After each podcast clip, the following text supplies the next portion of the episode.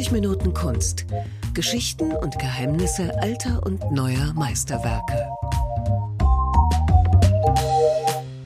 Hallo, herzlich willkommen zu 30 Minuten Kunst. Mein Name ist Jens Trocher und ich bin heute im Chemnitzer Kunstmuseum und verabredet mit Kerstin Drechsel.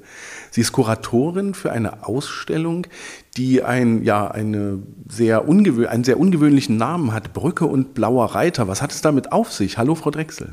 Ja, hallo, auch herzlich willkommen in den Kunstsammlungen Chemnitz. Äh, wir haben ähm, Brücke und Blauer Reiter äh, als Ausstellung gewählt, weil wir selber einen ungeheuer guten Bestand an expressionistischer Kunst haben. Und äh, es war sehr gut, äh, dass die drei Museumsdirektoren, es ist nämlich eine Kooperation mit dem Museum van der Heid in Wuppertal und äh, dem Museum Buchheim, Museum der Fantasie am Starnberger See.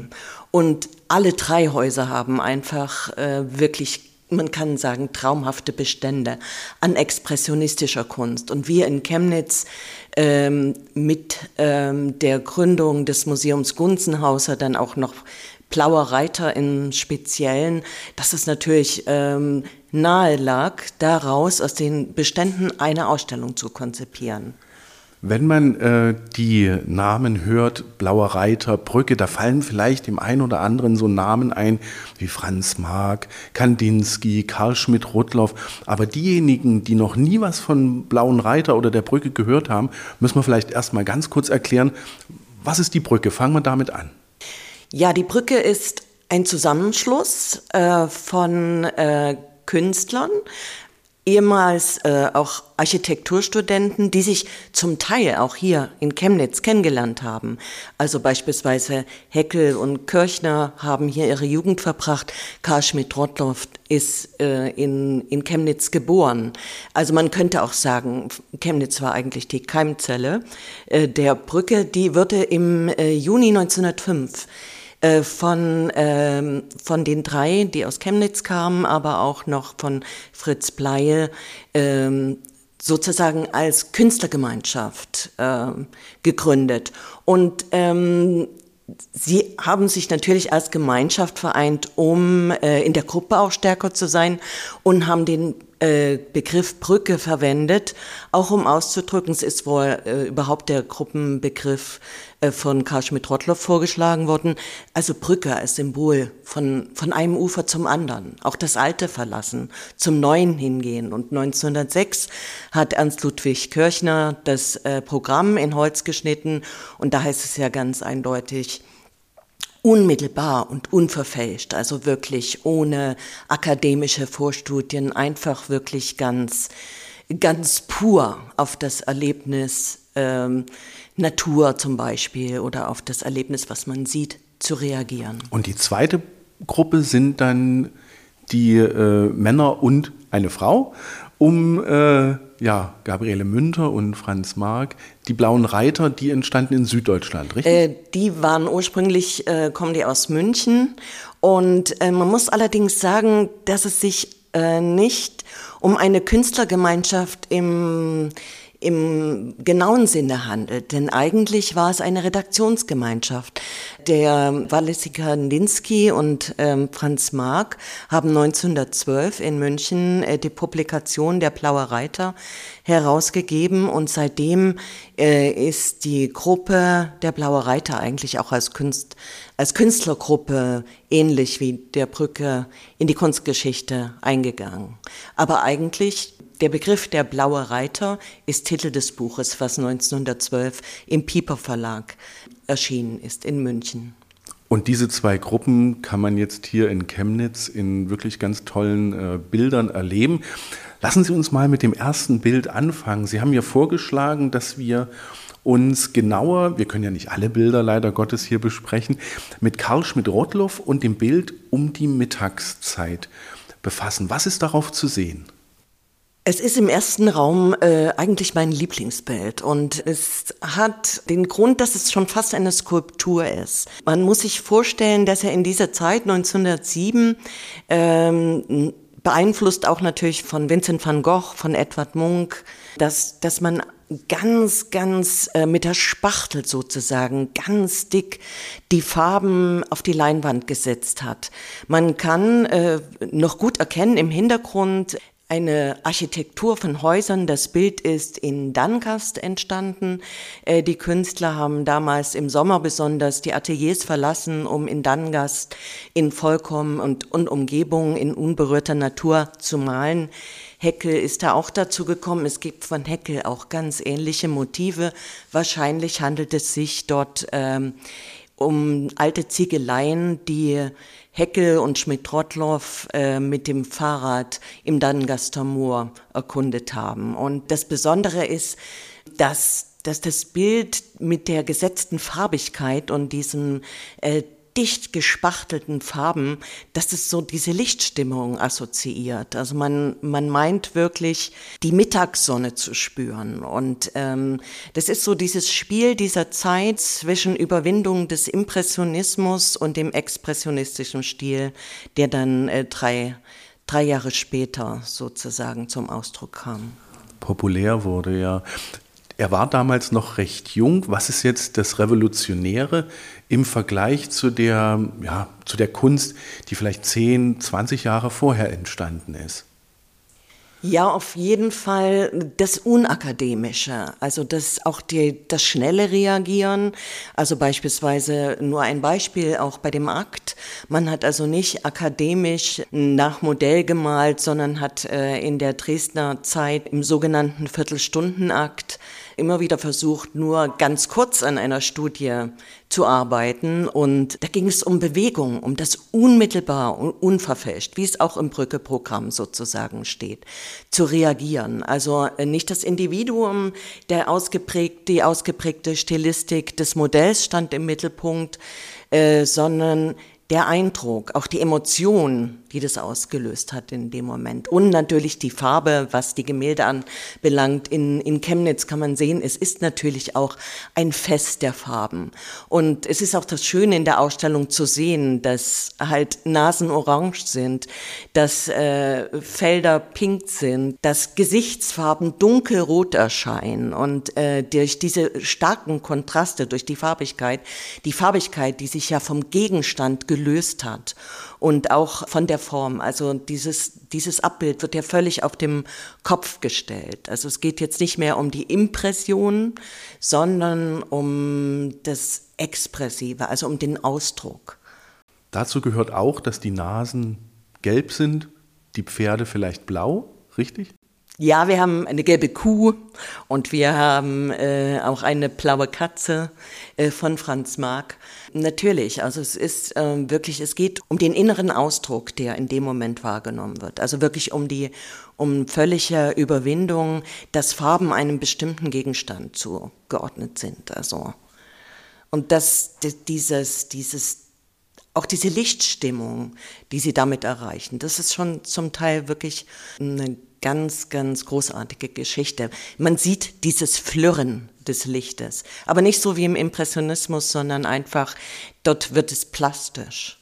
Was würden Sie jemandem empfehlen, der jetzt mit Expressionismus noch nicht so viel zu tun hatte? Der kommt in Ihre Ausstellung und steht das erste Mal vor diesem Bild und denkt sich, mm es ist schön bunt, aber so richtig was erkennen kann ich da nicht. Wie geht man, wie nähert man sich so einem Bild von Schmidt-Rottluff?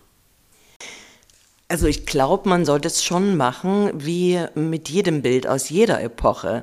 Man muss sich erst mal einlassen. Und, ähm, und man wird aber sehen, dass der Gegenstand ja nicht wie in der Endzeit dann beispielsweise Blauer Reiter oder äh, bei Wassili Kandinsky ganz losgelöst ist. Also man, man erkennt immer noch die Architektur oder man erkennt auch die Konturen der Person, allerdings halt in sehr stark reduzierter Form. Also es, geht wirklich um, um Flächen, die einander abgesetzt sind. Es geht um sehr starke Farbkontraste Und beim Nähern äh, für den Besucher gibt es natürlich die unterschiedlichsten Zugänge.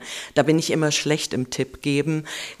Ich finde immer, es ist wichtig, so eine Mischung aus Emotionen zulassen, aber auch äh, natürlich ein Stück äh, mit Beschäftigung. Was war den Künstlern wichtig? Also die haben ja beispielsweise in der Zeit, wo das Bild von Karl Schmidt-Rottloff entstanden ist, sich auch mit der Kunst auseinandergesetzt. Sie haben in Dresden eine große Van Gogh-Ausstellung gesehen gesehen. Sie haben äh, in, in Chemnitz konnte man 1906 eine Edward Munk Ausstellung sehen. Sie haben Matisse gesehen. Sie haben aber natürlich sich auch mit Publikationen äh, beschäftigt. Sie, Sie waren ja mit, dem, mit der internationalen Kunstentwicklung auch vertraut. Sie haben das ja nicht aus dem Nichts äh, erfunden, diese neue Stilistik, sondern äh, sich natürlich intensiv ähm, auch mit den Zeit- und Kunstströmungen auseinandergesetzt und dann sehr viel experimentiert natürlich und äh, dieses Wissen, also für den Besucher, dass es nicht aus dem Nichts kam, sondern natürlich auch basiert auf diese ganz internationale Kunstentwicklung und Kunstströmung, das äh, scheint mir immer dann auch noch eine, ja, eine wichtige Beschäftigung. Sie haben gesagt, dass es Ihr Lieblingsbild ist oder mit das Lieblingsbild. Ist es auch Ihr Lieblingsmaler? Also ein Stück schon, weil wir natürlich hier einen riesen Bestand haben. Auch ich arbeite ja ansonsten in der grafischen Sammlung und wir haben äh, über 100 äh, Druckgrafiken, wunderschöne Zeichnungen von Karl Schmidt-Rottloff und da hängt das natürlich auch damit zusammen, dass ich mich mit diesem Künstler auch am intensivsten natürlich beschäftigt habe. Aber in der Ausstellung kann ich es eigentlich nicht sagen. Da sind so wunderbare Gemälde auch äh, von, von Kirchner von Heckel, von, von Pechstein, aber auch was den Blauen Reiter anbelangt, äh, von Kandinsky, von, von Münter, von Marianne von Werewkin, auch von Jaflensky. Also da kommen so viele Ikonen, also die auch als Ikonen in der Kunstgeschichte bekannt sind, dass, dass ich da äh, eigentlich nicht sagen kann, dass er mein Lieblingsmaler ist. Also das kann man nicht sagen. Karl Schmidt ist Karl Schmidt gewesen, hat sich erst später mit dem Zusatz Rottluff versehen, hängt damit zusammen, er ist Chemnitzer. Genau. Er ist ja 1884 hier in Chemnitz geboren und wir haben übrigens hier in der grafischen Sammlung ein Blatt, das ist 1905 äh, entstanden, wo er in, mit dem anderen Stift mit Bindestrich dann noch das Rottluff ergänzt hat. Also wo man ganz genau merkt, er hat das später gemacht, also sozusagen äh, auch mit, äh, seit 1905 kennt man diesen, hat der Rottloff als Geburtsort sozusagen hinzugefügt. Das ist ja dann in den 20er Jahren, ist Rottloff eingemeindet worden zu Chemnitz. Er hat, ist ja aufgewachsen, er hat hier das Gymnasium besucht und ist dann nach Dresden gegangen, um Architektur zu studieren, was er dann nach einem Jahr wieder aufgegeben hat. Also dann war die Brücke fest überzeugt, sie wollten bekannt werden als Künstler und haben natürlich da auch die Gemeinschaft gesucht. Ist er Chemnitzer geblieben oder ist er dann äh, in die Welt aufgebrochen? Er ist äh, zunächst in Dresden geblieben und ist dann 1911 nach Berlin gegangen und ist, nachdem sein Atelier in Berlin äh, ausgebombt war, wieder nach Chemnitz für kurze Zeit gekommen, vor Ende des Krieges und ist 46 nach Berlin gegangen, zurückgegangen. Das war schon mal das tolle erste Bild. Lassen Sie uns zum nächsten Bild gehen. Wir haben einen großen Raum, wo es um äh, die Programme geht, also um das Brücke-Programm und das Programm des Blauen Reiters.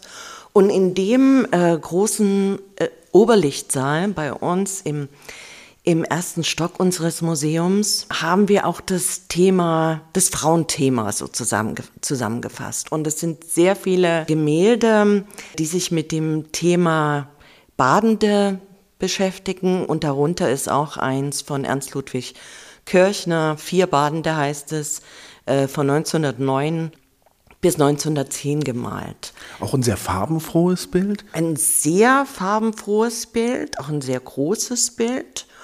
Und eines, was auch hier in der, in der Umgebung so, sozusagen lokalisiert ist. Denn in dieser Zeit sind ähm, Heckel, Kirchner und Pechstein und wahrscheinlich später auch Otto Müller in Moritzburg unterwegs gewesen.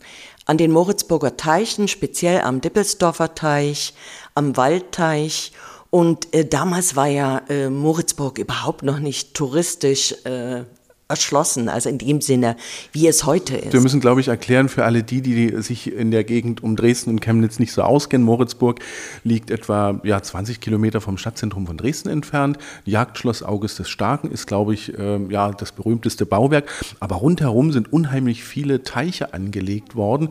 Und, äh, und da ist dieses Bild entstanden, beziehungsweise dass die Situationen lieferten die Vorlage dafür. Das ist richtig. Also es ging aber allerdings da damals wirklich auch um die Verbindung zur Natur.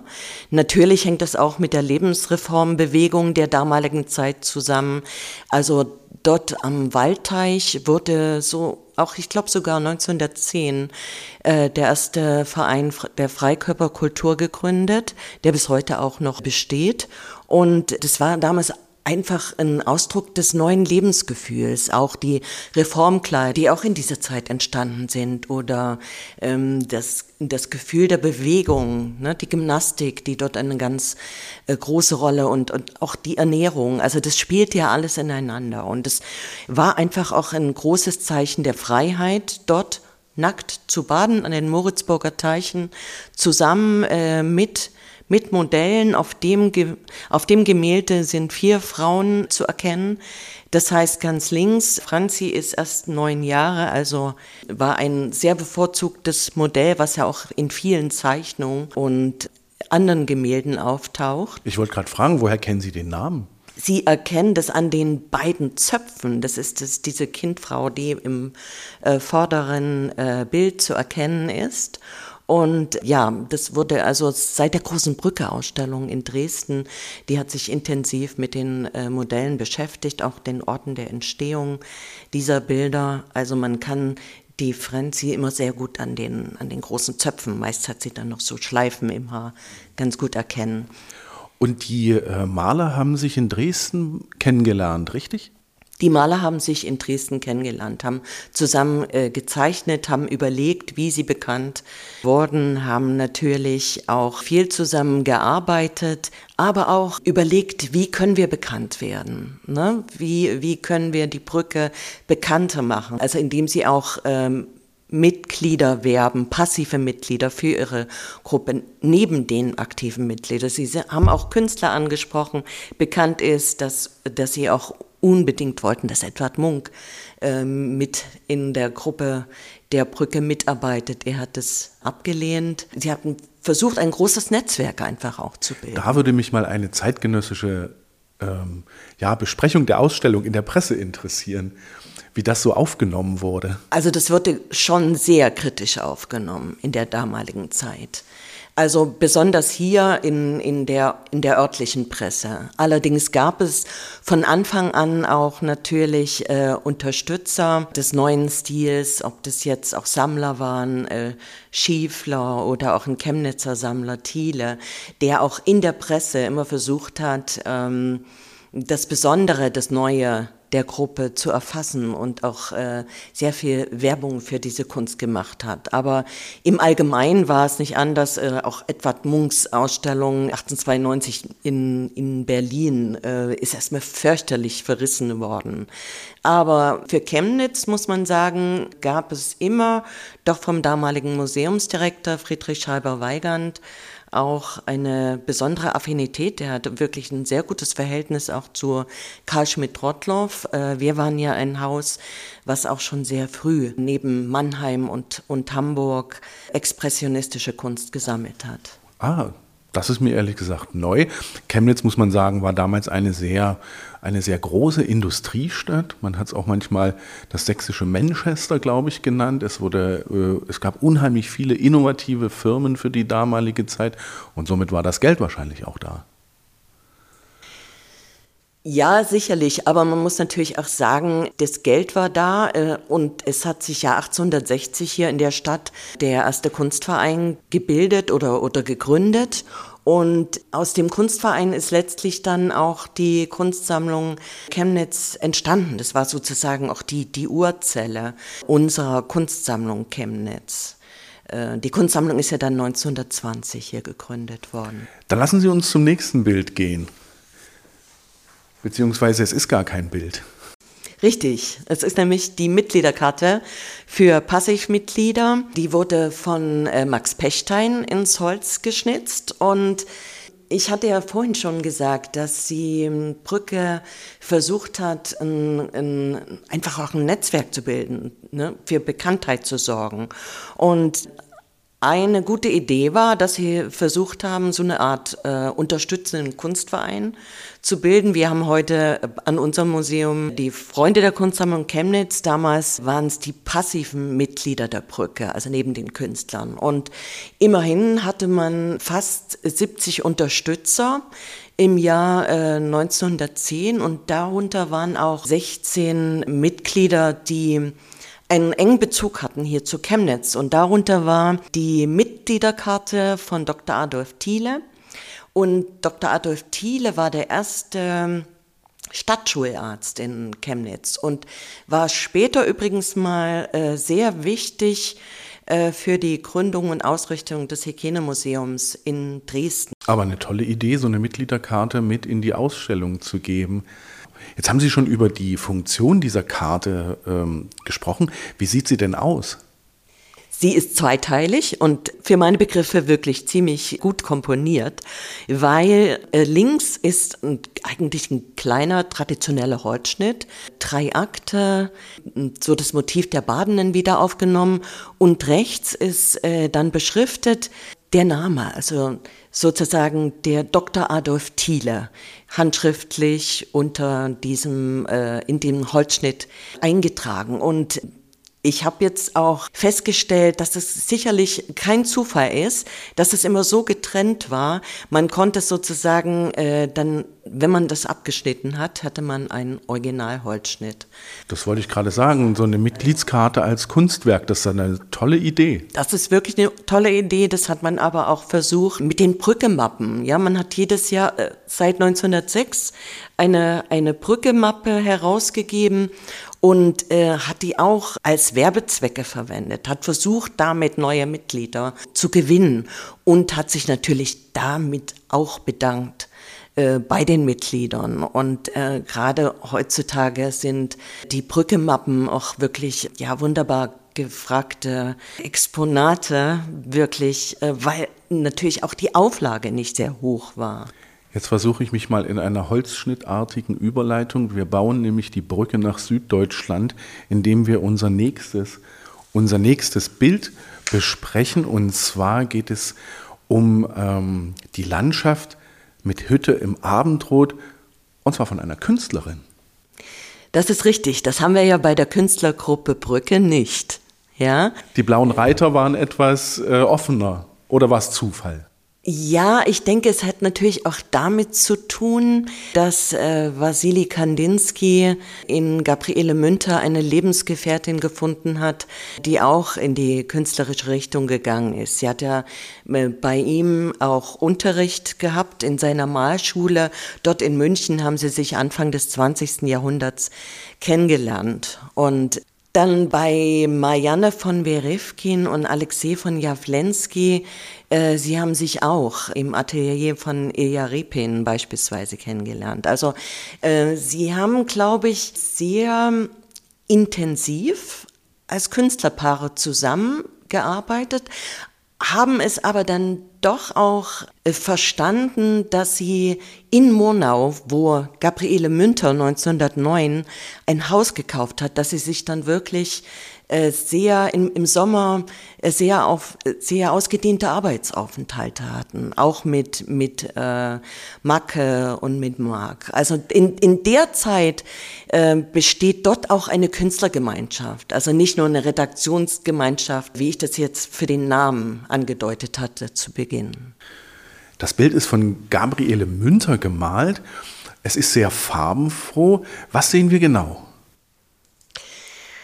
Ja, wir sehen eine Landschaft, die in der Nähe von Monau beheimatet ist, wo die Künstlerin sehr oft gearbeitet hat und sich vertieft hat. Und das Bild ist für meine Be Begriffe wirklich besonders schön. Es ist ja eigentlich ein relativ kleines Bild. Es ist nur so 30 äh, mal 40 groß, aber die Stimmung ist einfach wundervoll. Sie hat äh, wunderbar diese Abendstimmung eingefangen, also dieser rosa Himmel hinter dieser blauen Bergkette, davor eigentlich eine, eine Wiese und ähm, Heuhocken, die eigentlich nur angedeutet sind im Vordergrund mit so roten Zipfeln. Man hat so das, das Gefühl, es sind äh, kleine rote Zipfelmützen. Ja, man spürt so fast schon die, die sommerlichen Temperaturen noch abends, wenn man davor steht, finde Richtig. ich. Ja, es hat eine wunderschöne, wunderschöne Lichtstimmung und es ist ein Bild, was auch langsam überleitet in die Abstraktion. Also es ist hier ganz flächig zusammengebaut. Also die Gabriele Münter hat sich in der Zeit sehr intensiv auseinandergesetzt. Sie hat ein großes Abstraktionsbestreben und das ist, deutet sich hier schon hervorragend an. Im Prinzip ist auch diese kleine Hütte, die jetzt hier vor den Bergen steht, und, und die zwei Bäume davor nur ganz, ganz, ganz dezent angedeutet, eigentlich nur mit ganz wenigen Umrisslinien und das ist dann mit Farbe gefüllt. Mir ist ehrlich gesagt Gabriele Münter noch nicht so gegenwärtig gewesen. Man hat den Namen schon mal gehört, aber die anderen haben fast die, die ähm, spektakuläreren Namen. Kandinsky, Mark, woran liegt das? Ja, aber ich denke, es ist einfach auch die Wahrnehmung die aus der Zeit noch stammen. Beispielsweise ist bekannt, dass Gabriele Münter an der Publikation des Blauen Reiters ganz intensiv mitgearbeitet hat. Und aber in dem Buch, was ja immerhin äh, über 130 Seiten hat, äh, nirgendwo auftaucht. Das sind halt doch auch, wie das damals auch im traditionellen Kunstbetrieb war, dass die äh, Frauen natürlich ungleich wahrgenommen wurden. Also im Verhältnis natürlich zu Kandinsky oder auch Marianne von Werefkin, die auch ein sehr schönes Werk hat. Beispielsweise auch aus eigenen Stücken zehn Jahre nicht gemalt hier in Deutschland, als sie äh, von Russland hierher gekommen sind, um die Karriere ihres Mannes zu unterstützen. Also das war äh, bei Gabriele Münter nicht so. Sie hat äh, immer sehr konzentriert und zielstrebig äh, gearbeitet. Wenn man aber äh, sich Äußerungen oder auch mit Briefen beschäftigt aus dieser Zeit, sieht man, dass sie einfach äh, viel stärkere Zweifel an ihren künstlerischen Ergebnissen hatte als beispielsweise Wassili Kandinsky. Was ich auch gelernt habe bei der Vorbereitung ist, dass die Frauen zur damaligen Zeit nicht studieren durften. Sie durften keine Kunstakademie besuchen. Das ist richtig. Also eigentlich waren sie äh, doppelt gestraft, weil dann durften sie sozusagen bei ihren männlichen Kollegen privaten Unterricht nehmen, also wie beispielsweise auch bei Gabriele Münter, ja. Und das ist natürlich ja aus der heutigen Sicht fast un, unvorstellbar, aber dessen muss man sich immer vergegenwärtigen. Auf jeden Fall eine tolle Entdeckung in der Ausstellung. Ähm Kunstmuseum Chemnitz. Wir sind schon fast am Ende, aber einen haben wir noch. Wir haben noch einen Franz Marc. Wir haben das Bild von Franz Marc und es nennt sich Im Regen. Franz Marc ist bekannt durch seine Tierabbildungen. Und jetzt, ja, was sehen wir auf diesem Bild?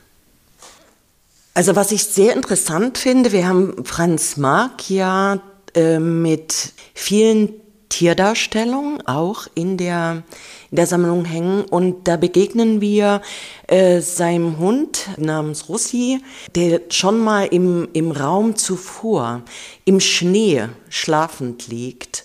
Und wir begegnen in dem letzten Raum, der sich mit der Abstraktion beschäftigt, also ein Raum, wo dann natürlich wirklich nur auch Mitglieder des Blauen Reiters äh, zu sehen sind, da die Brücke nie diesen Schritt zur Abstraktion in, in dem Maße gegangen sind wie die Mitglieder des Blauen Reiter. Und von Franz Marc, das ist ein Bild, was wir äh, geliehen haben aus dem Lehnbachhaus in München. Und ich finde, es ist ungeheuer beeindruckend, weil in dem Bild sozusagen die Abstraktion noch mit den real wahrnehmbaren äh, Momenten konfrontiert ist.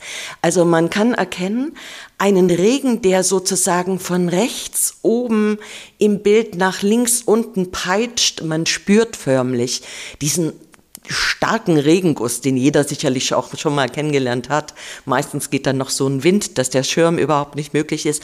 Und Franz Marc und seine Frau verstecken sich sozusagen, suchen Schutz für diesen extremen Regen in einer angedeuteten Waldlandschaft. Und da kann man auch den, den Hund, den sie sozusagen auch neben der Katze als Haustier hatten, kann man auch im Verborgenen sehen. Und da ist so eine Kraft und so eine Dynamik in dem Bild, dass es wirklich auch äh, zählt zu den Highlights in, in der Sammlung.